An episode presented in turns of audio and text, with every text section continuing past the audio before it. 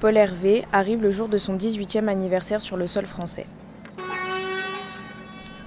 Il porte à ses pieds des chaussures indescriptibles. À cause de la boue qui les recouvre. Ses habits sont des haillons, eux aussi couverts de boue. tout comme son visage noir. Les passants lui jettent des regards appuyés, Rempli de jugements, De de, préjugés, préjugés, voire de haine.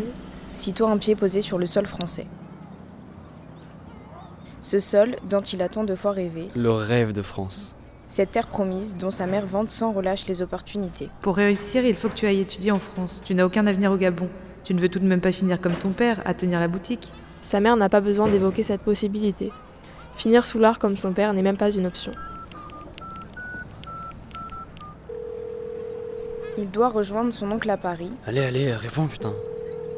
mais celui-ci ne répond pas à ses messages. L'idée de prendre le train pour la première fois l'angoisse énormément.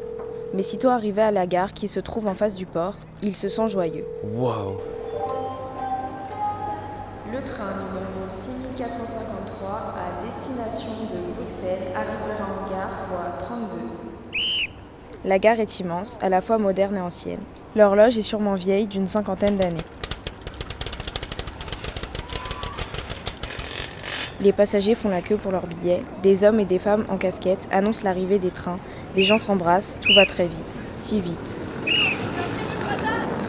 Les gens autour de lui ne marchent pas, ils courent avec leurs valises en main, on le bouscule. Il s'approche des panneaux d'affichage, il est 11h, il ne trouve pas le train qu'on lui a dit de prendre.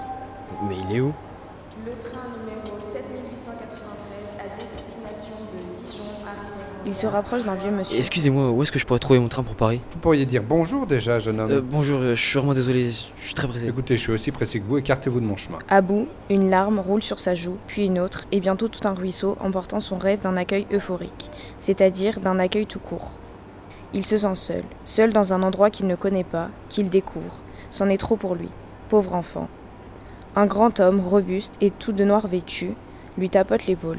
Que se passe-t-il, jeune homme Je, je trouve pas mon train. Vous mettez pas dans un état pareil. Où allez-vous Montrez-moi votre billet. Paul Hervé lui tend et baisse les yeux, un peu honteux de pleurer autant. Le vigile jette un coup d'œil à sa montre et déclare. Votre train part dans 3 minutes. Dépêchez-vous, quai numéro 9. Tous deux entament une course folle jusqu'au quai en bousculant tout le monde.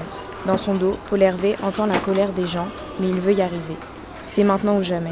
Il compose son billet, entre dans le train et entend, Vous venez d'embarquer dans le train de votre vie.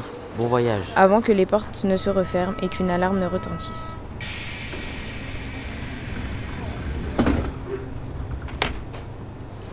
Le train de ma vie. Le train de ma vie.